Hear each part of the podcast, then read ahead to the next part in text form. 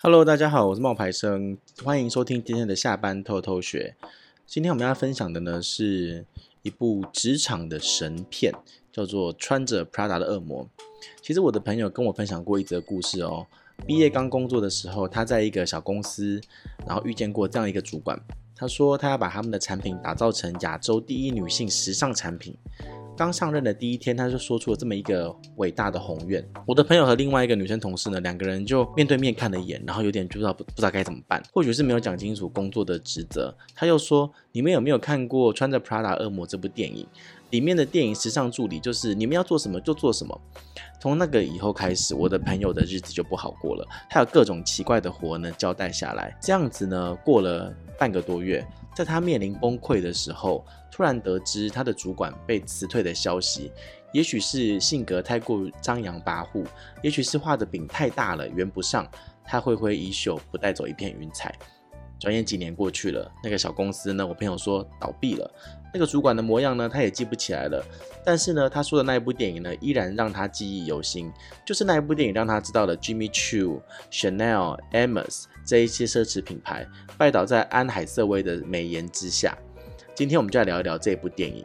也顺便透过这部电影，我们来看看职场主角安迪呢，真正的恶魔，我觉得就是他，因为他是一个还没有搞清楚自己想要什么的人。尤其呢，他总是认为呢，别人都要对他好，都应该要教他的这种职场新人呢，在职场里面可能才是真正的恶魔。比起米兰达和艾米丽这两条比较直白的故事线，安迪的心路历程呢，其实经过了两个阶段的变化。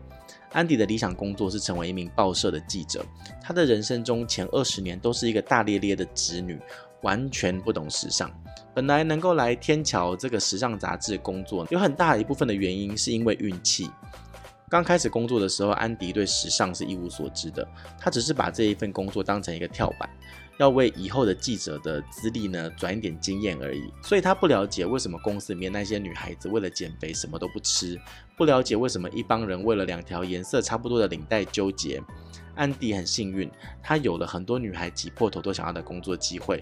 他有学历，也有潜力，唯独他缺少了对这一份工作的尊重。安迪没有完成米兰达交代的任务，被骂后，找到同事奈久哭诉：“我已经很努力了，错了一点就要被骂，但为什么我做得好，连被夸奖都没有？”奈久一针见血戳穿了安迪，他说：“得了吧，你根本没有努力，你可以马上辞职啊！我可以在五分钟之内找到一个愿意做这份工作的女孩，在这里工作的每一个人都是用生命在捍卫。”这份工作的你却是无所谓的对待这一份神圣的工作，让安迪委屈的是所谓的努力，只是为了要应付本职的工作，实际上他只是感动了自己。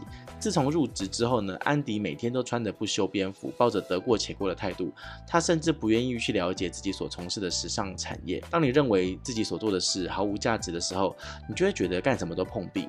听完奈久的话之后，安迪华丽的蜕变了，贡献了本片中最经典的变装秀，工作能力呢也直线上升，得到了米兰达的认可。但是职场得意，情场失意，因为你全心都投入在工作上，安迪和男友再也没有时间像以前那样亲密，两个人渐行渐远。在这个时候呢，奈久又献上了名言：当你众叛亲离的时候，也就是你该升职的时候了。安迪代替了艾米丽作为第一助理，来到了巴黎，看着星空下的巴黎，他渐渐明白为什么艾米丽向往这个地方，大牌赞助的高定时装，众星捧月般的闪光灯，在红毯上面身边走过的都是各界领域的顶级人士，这是每一个女孩子都想要的人生巅峰。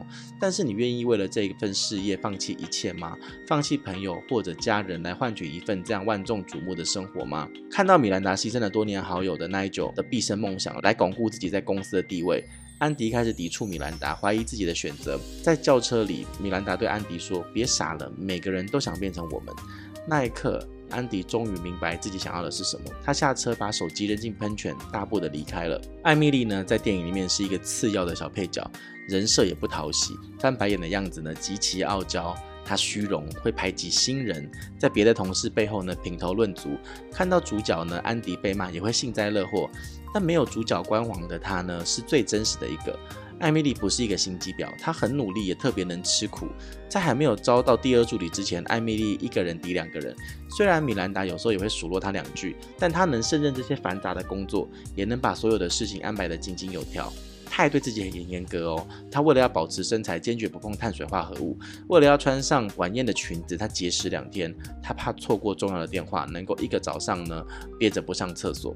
相处久了，你会发现艾米莉呢没有那么刻薄，她会真心的夸奖女主角漂亮，也会在女主角帮她解围的时候说 Thank you。艾米莉对自己的未来有清楚的打算，在介绍到米兰达的时候，她曾说：“只要为了她卖命一年，之后任何的编辑社都会为你敞开大门。”这句话是不是听起来有点耳熟？就很多就是在大厂卖命的那些年轻人都这么想的，他们加班熬夜掉头发，用青春去换未来，其实是在忍辱负重，希望有一天能够出了大厂，得到他们想要的。说起时装周，艾米的眼睛里面呢都是发光的向往，她无时无刻的呢就在期待能够跟米兰达去到那个梦想之地。可惜呢，在职场上不是所有的努力都会得到回报的。尽管带病工作，尽管拼命节食，最后艾米丽还是错过了巴黎之行。看着她缠着绷带在病床上的样子，其实会有点心疼。也许每一个初入职场的女孩都想逆袭成为女主角安迪，但大部分的人到最后都变成了在病床上大口吃着巧克力的艾米丽。最后，我们要说说米兰达。米兰达，谁不想要成为这样子迷人霸气的角色呢？冷静强大，全美国顶级时尚杂志的灵魂人物。听到她提前要来公司的这个消息，大家仿佛被废水冲了的蚂蚁一样，换高跟鞋、涂口红、扔垃圾，生怕在他眼前留下脏东西。就算是杂志的模特儿，也不敢跟他乘坐一台电梯，甚至在退出电梯的时候要说句抱歉，然后松一口气。对于交代下属的事情，不问过程，只要结果，完不成就是无能。对于设计师的作品，只要他抿一下嘴。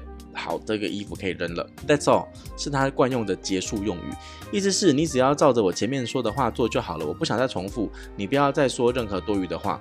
在时尚界，她是绝对的权威，至高无上的女王。用一句俗套的老话，叫做“欲戴皇冠，必承其重”，来形容米兰达是最适合不过的。她的工作和生活是等价交换，事业上的成功是以牺牲自己的私生活为代价。米兰达正处于第二段岌岌可危的婚姻中，她有一对年幼的双胞胎女儿，无暇照顾。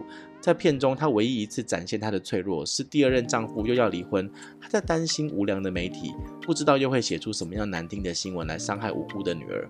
在夜阑人静的时候，米兰达卸下了口红苍白的模样，脸上写满了无奈。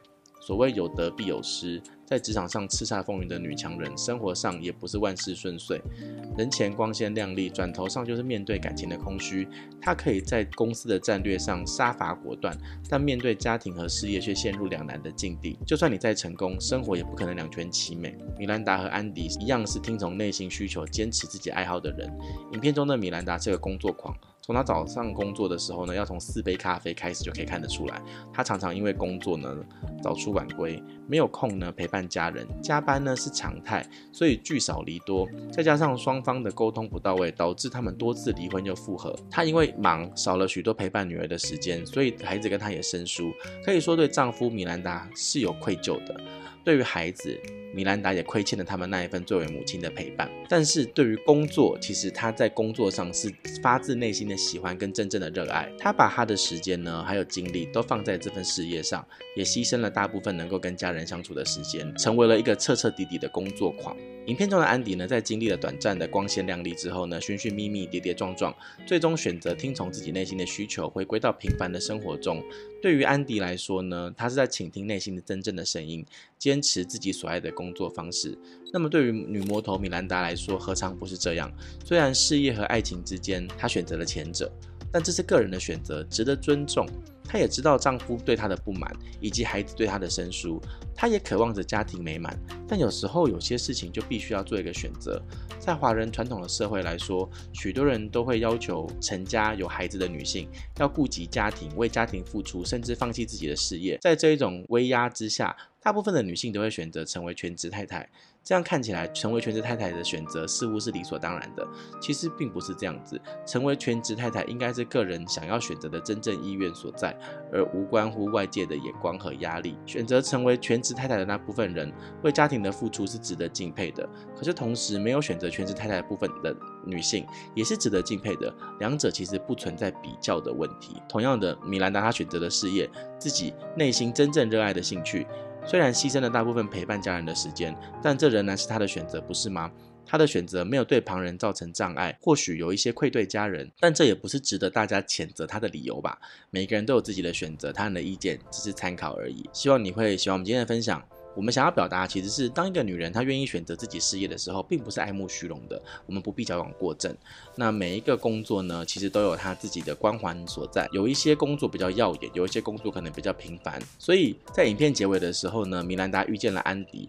当她坐在车里的时候，看着安迪远去的背影，在那刹那间呢，可以看得到她对安迪的羡慕。可是很快的，他就收回了目光，坚定地走向自己的选择，听从自己内心的需求。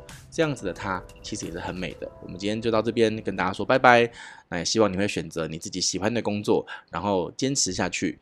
拜拜。